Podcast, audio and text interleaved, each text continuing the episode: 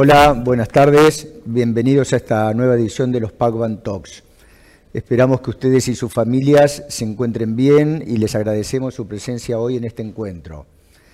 Como siempre, habilitaremos un chat luego de la charla para que puedan formular las preguntas o comentarios que consideren. Estamos desde Buenos Aires, quien les habla, Enrique Betemps, socio del estudio de la práctica laboral y conmigo Cristina Di Benedetto, consejera del estudio de la práctica impositiva. Nos acompañan desde Santiago de Chile Constanza Ríos y Bárbara Neira de Paguan Xuenque, Chile. Hoy vamos a hablar de un tema de particular interés de las empresas multinacionales, concretamente la contratación laboral internacional. La contratación laboral internacional tenía, por llamarlo de alguna manera, un formato clásico, conforme el cual el empleado era trasladado de un país a otro. A partir de las de los increíbles eh, mejoras en las comunicaciones y de la pandemia del COVID-19, entró en acción un nuevo fenómeno que es el trabajo remoto transnacional comenzaremos analizando la contratación internacional en su versión clásica para a continuación tratar lo relacionado al trabajo remoto transnacional. En la Argentina no existe una regulación laboral integral específica que trate la contratación internacional. Existen, por el contrario, algunas disposiciones que tratan el tema y convenios internacionales. La legislación argentina, tanto la laboral como la de la seguridad social, son marcadamente territoriales. Esto quiere decir que ante la prestación de servicios en la Argentina por parte de un empleado se aplica la normativa laboral y la de la seguridad social en la Argentina. Esto quiere decir que si tenemos un empleado en la Argentina debería registrárselo como tal en los libros laborales de una empresa nacional y deberían realizarse aportes y contribuciones a la seguridad social en la Argentina. Este principio tiene algunos matices o excepciones. Puntualmente, cuando se trata de un empleado que tiene domicilio real en la Argentina y que es trasladado o en comisión al exterior, se aplica la normativa laboral de la Seguridad Social Argentina, aún respecto de esta prestación de servicios en el exterior. Es claro que esta norma está llevada a eh, entrar en conflicto con la normativa de la seguridad social del país de destino. Por eso es que siempre se recomienda que cuando se va a hacer el traslado de un argentino al exterior, se evite utilizar expresiones como en comisión o en traslado y que se opte en definitiva por dar conclusión a la relación laboral del argentino antes de su traslado al exterior. ¿Qué otros temas tienen importancia? Los tratados internacionales de la seguridad social. Los tratados internacionales de la seguridad social contemplan el principio de reciprocidad en materia de seguridad social. Concretamente, Argentina tiene implementados convenios de la seguridad social con países del Mercosur, con Chile, con Colombia, con Perú, con España, Italia, Portugal, con Francia, con Luxemburgo, con Grecia y algún que otro país. Conforme estos convenios de la Seguridad Social, el empleado, en vez de estar registrado en el país a favor del cual presta servicios, continúa vinculado a los fines de la seguridad social a su país de origen. A los fines prácticos, si por ejemplo un empleado argentino fuera trasladado a la Argentina, un empleado chileno, perdón, es trasladado a la Argentina, a este empleado se le continúa aplicando la normativa de la seguridad social del país trasandino. Y en Argentina se lo registra laboralmente, pero realiza aportes y contribuciones iguales a cero. Otra alternativa que aplica a quienes son profesionales, investigadores, científicos o técnicos, que si están cubiertos frente a las contingencias de eh, invalidez vejez y muerte en su lugar de origen y no tienen residencia permanente en el país, se les da el derecho de no realizar aportes y contribuciones a la seguridad social en la Argentina. Adicionalmente, tenemos una situación que aplica no solo a los empleados eh, internacionales o en el marco de un traslado, pero que resulta de particular utilización en tales casos, que es cuando una persona tiene simultáneamente la calidad de empleado en relación de dependencia de una sociedad y en esa misma sociedad tiene la calidad de director, en el caso de una SA, o gerente en el caso de una SRL, o representante en el caso de una sucursal, en cuyo caso puede optar por no realizar aportes y contribuciones por su calidad de empleado. Esto evita una serie de gastos que no siempre se justifican. Mientras en el caso de los convenios de la Seguridad Social aplica para traslados temporarios, que son de dos años, y en el caso de los profesionales investigadores científicos y técnicos de hasta cuatro años, en el caso de quienes opten por no realizar aportes y contribuciones a la seguridad social por ser simultáneamente empleados y directores, esta forma de evitar el pago de aportes y contribuciones no tiene limitaciones en el tiempo. Cuando se analiza ¿Cuál es la situación que mejor eh, aplica a un traslado concreto? Debe tenerse en consideración todo esto que estuvimos mencionando. Concretamente, frente a un traslado puntual, lo primero que uno observaría es si estamos frente a un país a cuyo respecto se firmó un convenio de la Seguridad Social.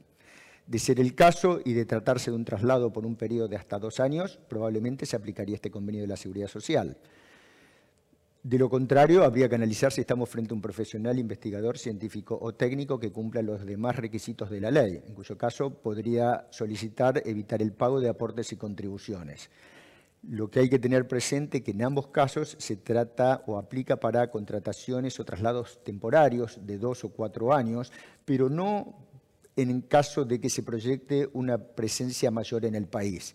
Incluso se ha dado el supuesto donde inicialmente se previó un traslado por un periodo de dos o cuatro años, pero el empleado permaneció en el país luego y donde la Administración de la Seguridad Social hizo reclamo por aportes y contribuciones omitidos.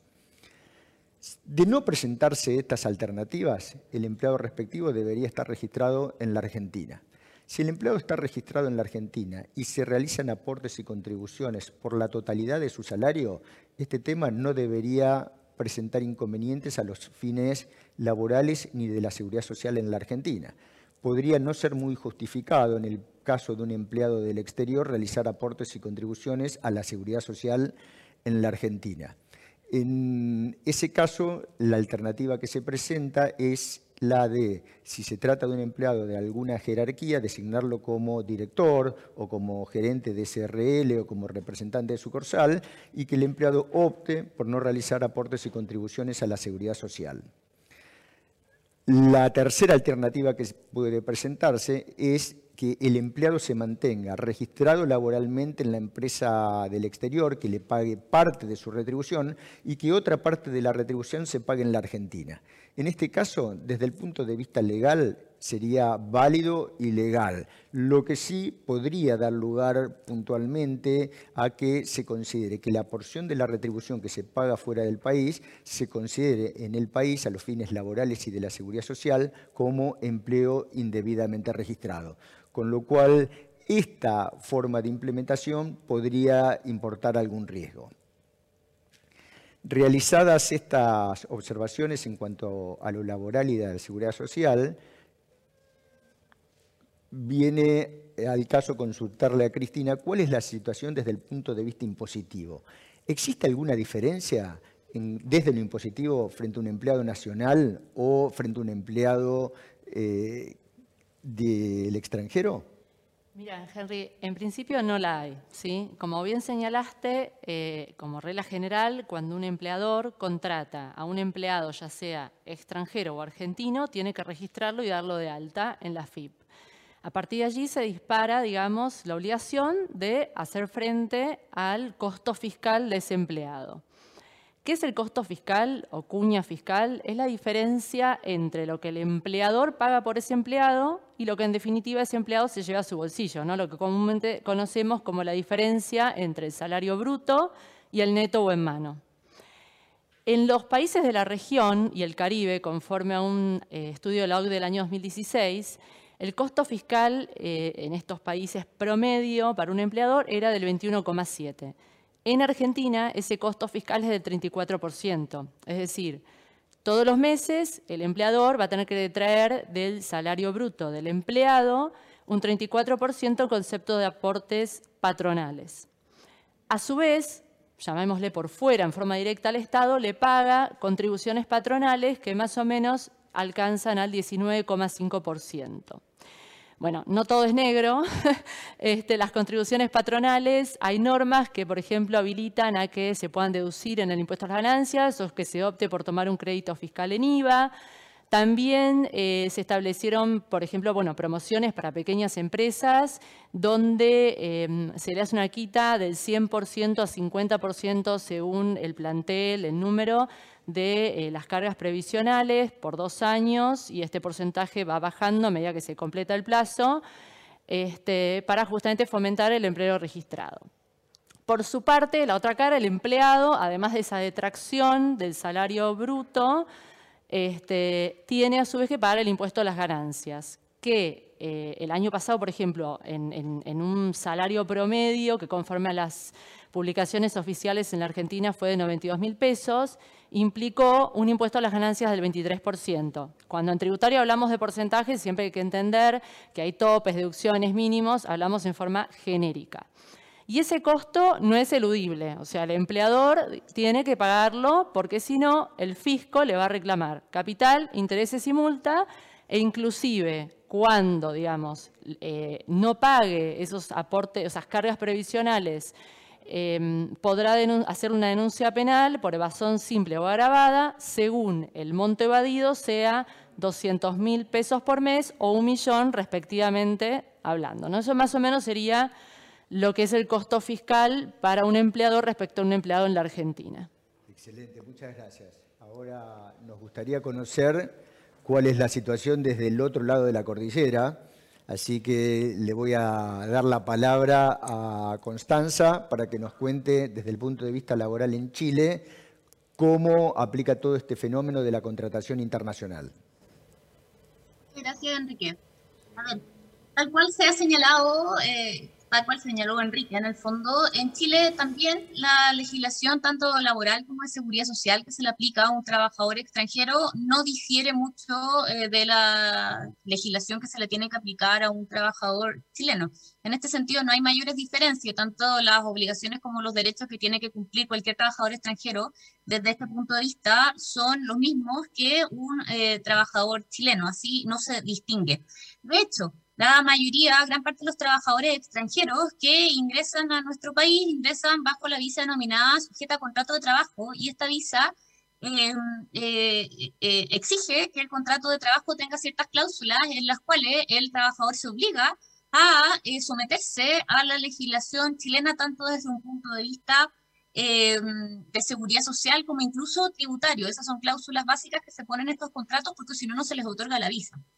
Sin perjuicio de ello, eh, evidentemente siempre hay una excepción. La excepción acá dice relación con los trabajadores que detenten eh, la calidad de técnico o profesional. Eh, así, estos trabajadores, para poder no cotizar en Chile desde el punto de vista de salud y de pensiones, en salud acá en Chile se cotiza lo que se llama ISAPRE o FONASA, dependiendo si sea el sistema de salud público o privado, y por pensiones en la famosa administración de pensiones AFP podrían eh, eximirse los trabajadores de cotizar en ambas eh, instituciones, en el fondo, si es que cumplen con ciertos requisitos. Estos requisitos dicen relación, primero, con que detente, como ya dije, la calidad técnico profesional y esto tiene que justificarse, justificarse por los títulos eh, que acrediten en el fondo que esta persona realizó estudios profesionales o técnicos, que estudios técnicos finalmente se, se, entendería como algún trabajador que haya realizado algunos estudios respecto de cierta que tenga algún conocimiento respecto de, cierta ciencia o cierto arte y que esto se pueda justificar por títulos en el fondo justificativo de sus estudios, los que evidentemente tienen que estar eh, legalizados y traducidos en caso de que estos trabajadores vengan de un país en que se hable otro idioma.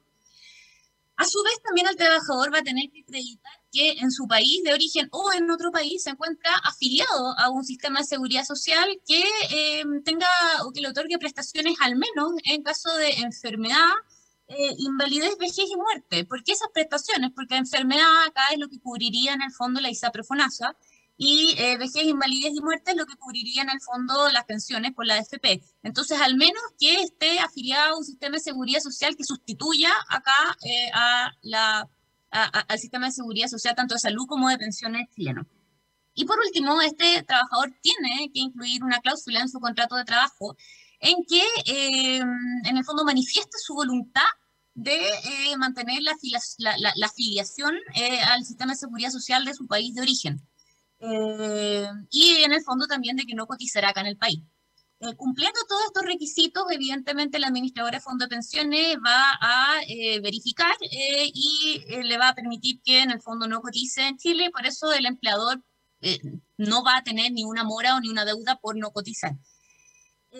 Mm, incluso más, cumpliendo estos requisitos, si de alguna manera eh, se cotiza, este trabajador cotiza por efecto de pensiones, podrá retirar esta cotización, podrá retirar las pensiones que tenga acá eh, en Chile. Eh, y eso no obsta la cantidad de años que se haya quedado esta persona, en el fondo una vez que se retire del país puede, puede retirar lo cotizado en el fondo por efecto de pensiones. Eso es más o menos acá en Chile, cuál sería la, a grandes rasgos la principal excepción y cómo sería en el fondo la aplicación de la ley eh, laboral y de seguridad social para efecto de los trabajadores extranjeros.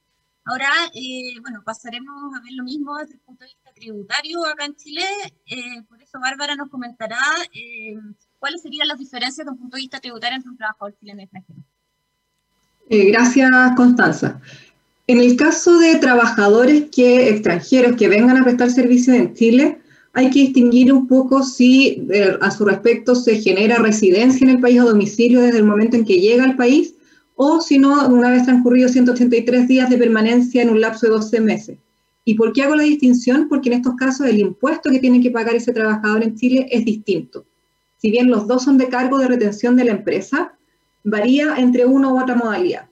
Por lo tanto, si el trabajador extranjero durante sus primeros 183 días, es decir, mientras no constituya residencia en el país, eh, obtiene rentas de, perdón, obtiene rentas del trabajo, en este caso se va a aplicar un impuesto que se llama impuesto adicional, que puede ir con una tasa de 35% sobre el total de la remuneración o 20% del total de la remuneración dependiendo del tipo de actividad que desarrolla.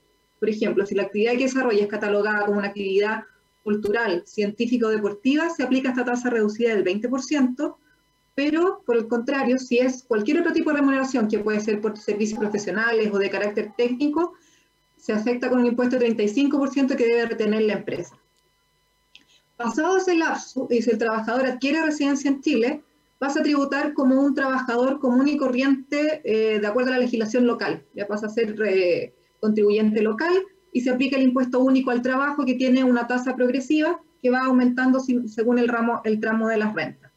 ¿Y qué se puede deducir en cualquiera de los dos casos? Se pueden deducir las cotizaciones previsionales, ya sea las que opte por pagar en Chile o las que pague en el extranjero. Y si paga en el extranjero, con los topes que la ley establece, que son hasta cerca de eh, 3 mil dólares mensuales aproximadamente la deducción que se puede hacer para efecto de calcular el impuesto. También varía un poco si es que aplican convenios internacionales o no.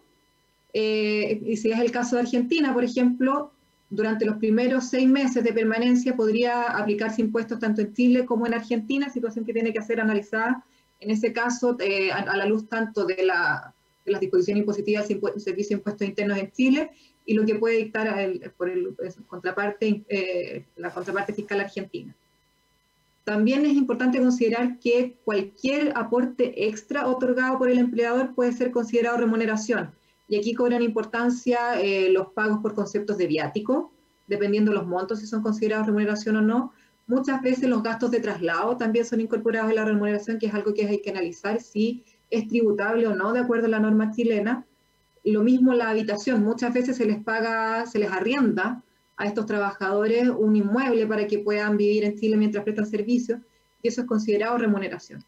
Y desde el punto de vista de la empresa, todo lo que se pague al trabajador, ya sea por cotizaciones previsionales, sueldos, asignaciones em, y arriendo, se puede deducir como gasto por efecto de la renta de la empresa. Entonces, en términos generales, en la situación de los expatriados eh, que prestan servicios en Chile, en la medida que tengan o no tengan la residencia en el país. No sé, Enrique, si, hay situaciones adicionales que quieran analizar. Muchas gracias, muchas gracias. Si les parece, pasamos a analizar el segundo tema que habíamos adelantado, que es el relacionado con la prestación remota transnacional. Todos hemos escuchado hablar de casos de alguien conocido, de un amigo que presta servicios en la Argentina desde la comunidad de, comodidad de su casa a favor de una empresa extranjera y que percibe ingresos de esta empresa extranjera. Existe casi la fantasía de que esta relación está en una suerte de limbo legal donde nadie contempla esta, situación. ¿Cuál es el verdadero estatus legal de este tipo de contrataciones? El primer tema que debería analizarse es si estamos frente a una relación que amerite ser calificada como laboral o si por el contrario estamos frente a una prestación de servicios. La ley laboral en la Argentina da una definición bastante amplia de lo que debe entenderse por relación de dependencia. Habla de la prestación de servicios, ejecución de obras de una persona a favor de un tercero a cambio de una remuneración. Después, en cada caso concreto, debe analizarse si estamos frente a una prestación de servicios esporádica o si esta relación amerita ser calificada como laboral. Como gran generalidad, uno diría que si estamos frente a una prestación de tareas que tiene cierta regularidad en el tiempo, quiere decir que no se agota en un servicio puntual, que está sujeta a órdenes y a instrucciones de quien solicita los servicios, donde se paga algún ingreso más o menos constante a lo largo del tiempo, y ni que hablar si se dan ciertos beneficios asimilables a los laborales, del tipo como vacaciones o sueldo anual complementario, existe el riesgo cierto de que se considere que estamos frente a una relación laboral. Si estamos frente a una relación laboral, cabría registrar esta relación en los libros laborales de una empresa argentina. La realidad es que si esta empresa multinacional a favor de la cual se presta servicios no tiene una entidad en la Argentina, no tiene una subsidiaria o una sucursal, la posibilidad de eh, hacer el registro más de una vez va a ser cuestionable.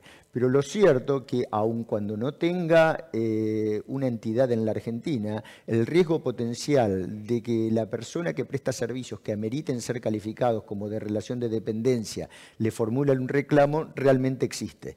Estos reclamos no son menores, dado que aplicarían todas las contingencias propias del empleo no registrado, que autorizaría al empleado a reclamar no solo indemnizaciones laborales, sino también indemnizaciones laborales agravadas, pagaderas por el empleador al empleado, derivadas de la no registración de la relación laboral que llegan a triplicar las indemnizaciones laborales regulares. Adicionalmente, las autoridades de la seguridad social podrían hacer un reclamo en concepto de aportes y contribuciones a la seguridad social omitidos. Frente a esta situación y asumiendo que estamos frente a una relación que califique como laboral, debería contemplarse la recientemente sancionada ley de teletrabajo en la Argentina. Y la ley de teletrabajo en la Argentina nos da una solución claramente atípica y que se sale del principio de territorialidad que se contempla para las relaciones laborales normales. La ley laboral normal, como decíamos hoy, es marcadamente territorial. A una relación laboral se le aplica la legislación laboral de Argentina, mientras que la ley de teletrabajo dice que se aplica o la ley de ejecución de tareas, asumiendo que es en Argentina la ley argentina, o la ley del domicilio del empleador, la que sea más favorable al empleador. Más allá de las observaciones o cuestionamientos que desde lo teórico se le puedan formular a esta ley, nos presenta una serie de desafíos legales que hasta ahora no han tenido solución. La ley fue recientemente sancionada y muy recientemente comenzó su aplicación en la Argentina. Esto quiere decir que hasta ahora no existe jurisprudencia que se hubiese pronunciado al respecto. Nos preguntamos ¿Cómo aplicaría la potencial aplicación de la normativa extranjera a una relación laboral remota que se desarrolle en el país? Hasta ahora es un signo de pregunta. Una alternativa que uno se podría plantear es que se aplique íntegramente la relación del país de prestación de servicios, asumiendo que haya una mejor que la Argentina, lo que ya de por sí no parece tan esperable, pero suponiendo que lo hubiera y que deba aplicarse la ley extranjera, va a tener un tema no menor de acreditación de esta ley extranjera el empleado que formule un reclamo con esta línea argumental. La otra pregunta que nos hacemos, ¿cómo aplicaría esta situación cuando se trate de prestaciones de tareas a favor de que se ha llevado a cabo en diferentes lugares, digámosle en Argentina y en otra jurisdicción. ¿Cuál normativa termina aplicándose? ¿La principal? Otro tema es, ¿debe aplicarse la normativa extranjera en su totalidad o podemos dividirla y tomar lo mejor de los mundos? Supongamos que en otro país del mundo se prohíbe despedir y que en Argentina no se prohíba despedir. Supongamos que en el resto de los aspectos la normativa del extranjero que prohíbe despedir es mucho peor que en la Argentina. ¿Puede el empleado presta servicios remotos en Argentina decir que solo se le aplica la legislación extranjera en tanto prohíbe despedir y que no se le aplica la legislación respecto de todos los otros aspectos? Hasta ahora es un gran signo de pregunta la respuesta, por una cuestión de sentido común, uno diría que debería aplicarse la normativa en general y no tomar exclusivamente aquello que me conviene y desechar aquello que no me conviene. Pero nuevamente es un tema opinable. Luego de esta breve referencia a la normativa del trabajo remoto internacional, nuevamente le voy a pedir a Cristina que nos ilustre sobre la situación impositiva en la Argentina. Gracias, Henry. Bueno, como bien dijiste, la pandemia revolucionó el teletrabajo, ¿sí? O sea, hoy el trabajo online eh, explotó, hizo borrar las fronteras y dando el fenómeno, ¿sí? Que un argentino desde Argentina preste servicios a un empleador en otro país o un argentino de Argentina, en el caso de una multinacional, preste servicios a un empleador en varios países del mundo. Esto nos trae un interrogante que a nivel fiscal se resume en decir, bueno, a ver, esta persona, este, este trabajador, a raíz de su contribución, sueldo, remuneración que perciba, eh, ya sea por su actividad en relación de dependencia o en forma independiente, ¿dónde paga impuestos?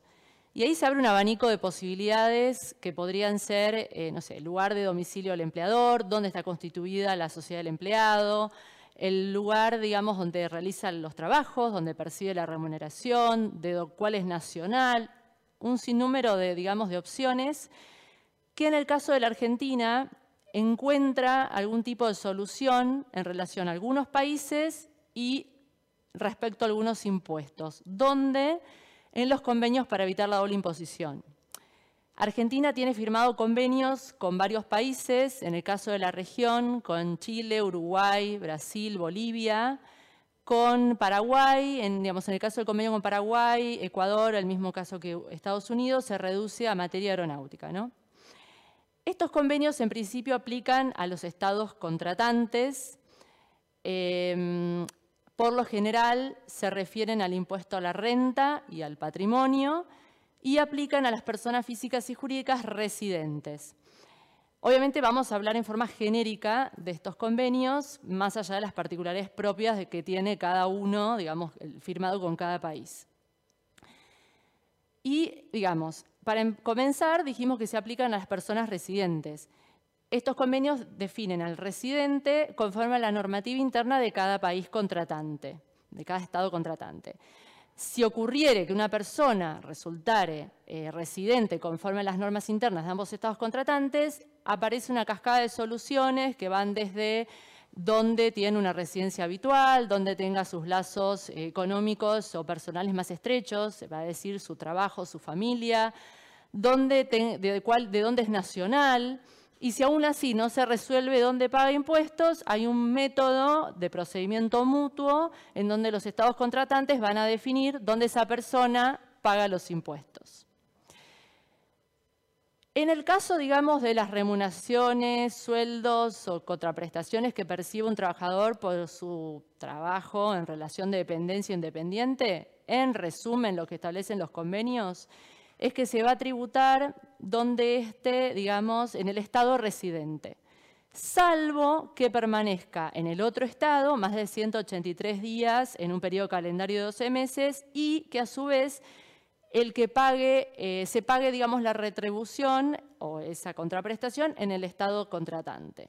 Eso es en líneas generales, reitero, más allá de las particularidades de cada Estado. Ahora bien, también eh, estos tratados establecen que cuando un país dispone como método de imposición la fuente y no el domicilio, en estos casos se establecen métodos para evitar la doble imposición que en el caso de Brasil, el tratado que tiene Argentina con Brasil es la no gravabilidad y, por ejemplo, en el caso de Uruguay es un crédito fiscal de lo pagado en Uruguay, tendrá, digamos, el argentino cuando le toque pagar en la Argentina.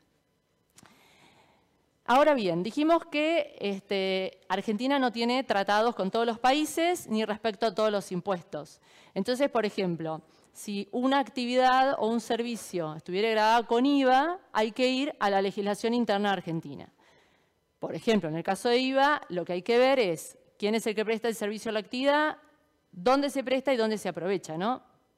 En el caso que sea un argentino que presta los servicios en el país y se aprovecha en el país, va a estar grabado con IVA. Si esos servicios se prestan en el país, pero se aprovechan económicamente en el exterior, va a ser una exportación de servicios no grabada con IVA. Si quien presta los servicios es un extranjero en el país y se aprovechan en el país, allí quien recibe los servicios va a tener que pagar el IVA como responsable sustituto. Si el que los presta es un extranjero, pero se aprovecha en el país, va a ser una importación de servicios. Y allí, digamos, quien va a pagar el impuesto va a ser quien recibe el servicio digamos, siempre que esté inscrito en el IVA y sea sujeto pasivo del impuesto por otros hechos imponibles. Como veo, si es un trabalengua el IVA, hay, que analizar cada caso en concreto. En el caso del impuesto a las ganancias, la ley argentina grava a los residentes con el criterio de la renta mundial. ¿Qué significa? Todas las ganancias que obtengan en la Argentina y en el país van a pagar impuestos a las ganancias. Y para los extranjeros, lo que pagan es por las ganancias que obtengan en la Argentina. Entonces, en este caso, lo que va a haber que ver en las normas internas, ¿qué es lo que establecen? Por ejemplo, en el caso de los argentinos, por las ganancias que obtengan en el extranjero, les reconoce un crédito fiscal con lo que, digamos, eh, y, con lo cual van a pagar en la Argentina, digamos, tomándose como crédito fiscal lo pagado por impuestos análogos en un fisco extranjero. Lo mismo hará el extranjero con cuando tiene que pagar el impuesto argentino por el criterio de la fuente. Es decir, un empleador, digamos, una persona que contrata a otra, eh, va, a tener que, eh, que retener eh, en forma única y definitiva por, por los pagos, digamos, que le pague al extranjero eh, el impuesto a las ganancias con una tasa efectiva, en este caso, el 24,5%. Y ese extranjero se tomará un crédito fiscal en su país por lo pago en Argentina si su legislación interna se lo permitió o no. Obviamente, reitero, en los casos en los que no tenemos convenio con, otros países o teniendo sea un impuesto distinto a los patrimoniales o a la renta o análogos a estos, bueno, va a haber que estudiar las legislaciones internas y puede haber que el caso que se superpongan tributos. Excelente, Cristina, muchísimas gracias. Ahora le vamos a pedir a nuestras colegas de Chile si nos pueden ilustrar cuál es la situación desde Chile. Le pido a Constanza, si le parece, contarnos desde el punto de vista laboral. Sí, muchas gracias, Enrique. Bueno, como mismo explicaste, en el fondo la pandemia y el teletrabajo nos han demostrado que es posible que existan relaciones eh, laborales a distancia, las que evidentemente están basadas en la subordinación y dependencia. Así, la subordinación y dependencia es la característica principal de una relación laboral y esta se puede probar por ciertos indicios, como por ejemplo que un trabajador eh, realice su trabajo controlado por el empleador bajo la supervisión superior de este empleador. Eh, también, por ejemplo, bueno, que preste servicios en un cierto horario determinado, el tema de que la remuneración que se le pague sea periódica, etc. Así, eh, esta relación de subordinación y dependencia a distancia es posible. ¿Por qué? Porque la tecnología lo ha permitido. Y esta tecnología ha permitido suplir e incluso mejorar estas medidas de control sobre el trabajo y la fiscalización sobre los trabajadores. Así, hoy en día es posible que un empleador que se encuentra en un lugar físico pueda perfectamente saber qué actividad está realizando su trabajador, cuándo está trabajando y cuándo no, puede incluso eh, en el fondo ya marcar asistencia a distancia. Eh, así, eh, en virtud de, esto en el fondo y de la realidad que nos ha traído la pandemia, todos hemos escuchado de distintas personas, trabajadores, que han variado su residencia. Muchos han migrado a la playa, muchos han cambiado de, ciudad y algunos incluso han cambiado de país sin que eso haya afectado la relación laboral que mantienen con el empleador. En este sentido, ¿qué es lo que ha surgido? Han surgido relaciones laborales en que una parte se encuentra en un país y la otra parte se encuentra en otro país. Y estas han desarrollado normalmente bajo, como dije, todas las características normales de una relación laboral, lo que es la subordinación y dependencia.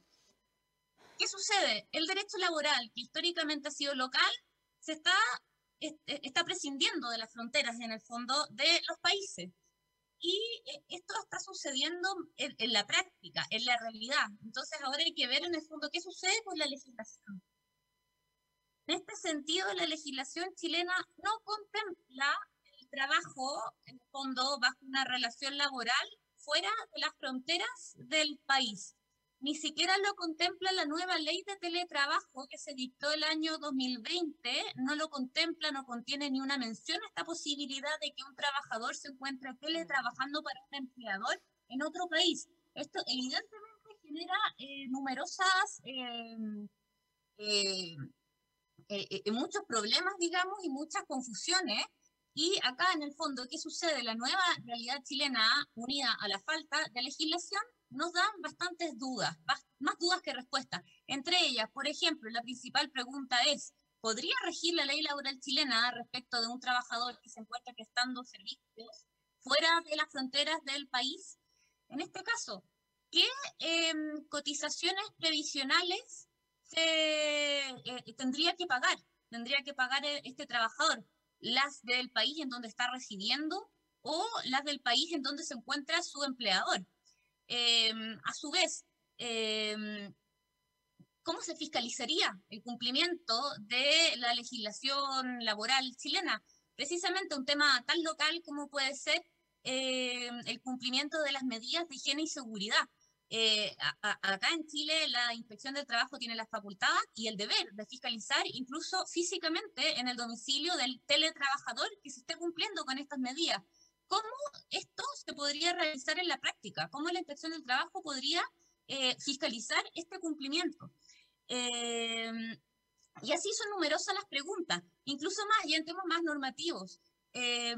¿Qué legislación se aplicaría, por ejemplo, respecto a la jornada máxima que puede trabajar un trabajador o respecto al ingreso mínimo mensual que tiene que recibir, incluso respecto de las vacaciones? ¿La legislación del país en que se encuentra o la legislación del país en que se encuentra su empleador? Si se opta por la que legislación eh, aplicable es la legislación chilena, existirían numerosos problemas como eh, debidos a la rigidez de la ley chilena. En este sentido, ¿cómo se aplicaría esta normativa y cómo se fiscalizaría?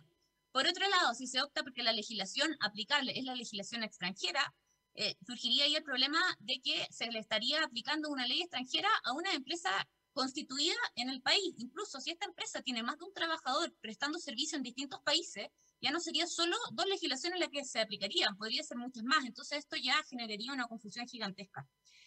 Del mismo modo, hoy en día, para que un trabajador extranjero se encuentre y sea parte del libro de remuneraciones, en el fondo, de la planilla de remuneraciones de una empresa chilena, este trabajador tiene que tener una visa de residencia en Chile o su permiso de permanencia definitiva. Eh, en ese sentido, al día de hoy, el trabajo legal en nuestro país está unido a la residencia física. No se concibe el trabajo legal en Chile sin la residencia física. Mm. Así, acá caemos en el absurdo de que una persona estaría prestando, o la dificultad, más bien dicho, que una persona estaría prestando servicios para una empresa chilena, pero fuera de Chile, por lo tanto no podría acreditar residencia y no tendría el permiso para poder trabajar legalmente en esta. Em, así como ya lo he dicho, hay bastantes preguntas y pocas respuestas. ¿Cómo se hacía antes de la pandemia? Antes de la pandemia ya existían algunos de estos casos, por supuesto que muchos menos, pero ya sabían y conocíamos algunos de estos casos, en que normalmente lo que se hacía ante la falta de respuesta de la ley laboral es que se eh, concebía como una eh, relación civil, una relación independiente conocida normalmente como freelance. Y así este tipo de contratos se le hacía a estos trabajadores que se encontraban prestando servicios fuera del país, aun cuando estos tuviesen que eh, la relación de este trabajador con la empresa fuera una relación más bien laboral. esto evidentemente trae contingencia. La primera de todas es, en el fondo, que el trabajador pueda reclamar de la, laboralidad de su relación, porque todos sabemos que eh, la ley laboral es bastante más eh, protectora que la ley civil, entonces en este caso eh, al trabajador le conviene, por supuesto, que estar regido bajo una ley laboral y bajo un contrato de trabajo. Bueno, como ya señalé, la ley chilena no nos da respuesta pero el teletrabajo eh, internacional va avanzando. En ese sentido, el trabajo se está globalizando y de aquí a corto plazo, evidentemente, este tema se tiene que resolver porque las fronteras en el trabajo ya cada vez son más aparentes. Bárbara, eh, desde un punto de vista tributario, eh, ¿qué nos puedes comentar? Bueno, tributariamente no está regulado formalmente el teletrabajo. Por lo tanto, hay que aplicar un poco las normas generales para ver qué impuestos aplican, qué, qué ocurre respecto a la empresa y qué ocurre a nivel de los trabajadores. Entonces, para eso yo voy a como dividir en, en tres puntos de análisis. Primero, la empresa chilena que contrate vía teletrabajo a una persona que preste servicios desde el extranjero. En ese sentido es más sencillo, porque las normas tributarias en Chile para efectos de impuesto a la renta tienen presunciones más bien genéricas y existe una norma especial que por servicios prestados en el extranjero, ya sea que se trate de servicios de carácter dependiente o independiente, se tiene que retener un porcentaje de la remesa que se efectúa en el extranjero. En el caso de servicios que puedan ser calificados como profesionales o técnicos, la empresa chilena va a tener que retener a ese trabajador que preste los servicios de teletrabajo fuera del país una cantidad equivalente al 15% de la remuneración. Y esa es la retención que se entera y paga en el fisco. Y la empresa, para deducir esto como gasto, estas son normas nuevas que cambiaron el, año anterior, tiene que acreditar que estos servicios contratados en el extranjero se vinculan, o sea, son, fueron efectivamente prestados por una parte, y la otra es que se vinculan directa o indirectamente al desarrollo de su giro. Eso es como a nivel de la empresa. Servicios prestados en el, el extranjero, si son de carácter técnico, no generan temas de IVA en Chile, a diferencia de lo que ocurre en Argentina, ¿ya? porque en términos generales los servicios que sean calificados como de carácter técnico profesional no llevan IVA ya cuando se utilizan en el país. Ahora, ¿qué pasa en la otra vereda? Y aquí ya es, más, ya es donde se pone más complejo. Es en el caso del residente en Chile que preste servicios en modalidad de teletrabajo a un empleador extranjero. ¿Por qué? Porque puede tratarse de extranjeros con residencia en Chile o de nacionales residentes en el país. Si son extranjeros con residencia en Chile, hay una norma especial en la ley de impuestos a la renta local que establece que los extranjeros pagan impuestos durante sus primeros tres años de residencia en el país solo por, sus rentas de fuente chilena. El gran problema que se genera en estos casos, ¿dónde está la fuente de la renta en el teletrabajo? ¿Es el que me paga porque estoy prestando servicios a una entidad extranjera? O la fuente de la renta está en mi dirección IP, desde la que estoy prestando los servicios remotamente para el pagador de mi renta. Esa es una situación que al día de hoy no está resuelta, y en esos casos, respecto a esos extranjeros, durante los tres primeros años hay un vacío normativo, o sea, o a nivel de interpretación de impuesto interno, para entender si en esos casos la renta es local grabada con impuestos en Chile, o se entiende una renta de fuente extranjera. Y para los residentes en el país, ellos tributan por su renta, o sea, los chilenos residentes o extranjeros con más de tres años de residencia en Chile, tributan por sus rentas de fuente mundial. Por lo tanto, eso quiere decir que en el caso de rentas que vengan del extranjero por sus servicios de teletrabajo, ellos personalmente van a tener que declarar y pagar sus impuestos al fisco, ya en, abril de cada año. Si esa renta además fue objeto de impuestos en el extranjero, hay sistemas de crédito que pueden utilizar en el país. Y el problema acá, el principal problema es la fiscalización. ¿Cómo se fiscaliza que efectivamente el trabajador declare las rentas que recibió por los servicios remunerados en el extranjero? Porque el Servicio de Impuestos Internos local se nutre en general para los impuestos personales con declaraciones de terceros. Y en estos casos las empresas extranjeras no están obligadas a declarar las rentas que le paguen a trabajadores que le prestan servicio de teletrabajo en Chile. Y la última distinción que hay que, que hay que efectuar, como bien también lo comentaba Cristina, es si resultan aplicables o no convenios internacionales. Chile tiene varios convenios internacionales suscritos y que pueden beneficiar al trabajador y que van a definir si se tributa en el país de residencia del trabajador o puede existir una tributación compartida por los dos estados. Pero eso depende de las normas de cada convenio y en general se acredita que en Chile con certificados de residencia emitidos por el país donde cual reside el, trabajador. Lamentablemente hay varias interrogantes, si bien se aplican las normas generales, son temas que, que aún no, hay, no, han, no, han, tenido respuesta, no han sido resueltos por el Servicio de Impuestos Internacional. Muchísimas gracias.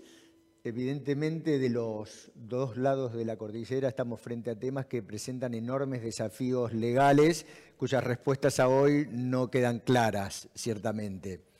Bueno, hasta aquí nuestra presentación. Quedamos a la espera de preguntas o comentarios, si es que lo tienen.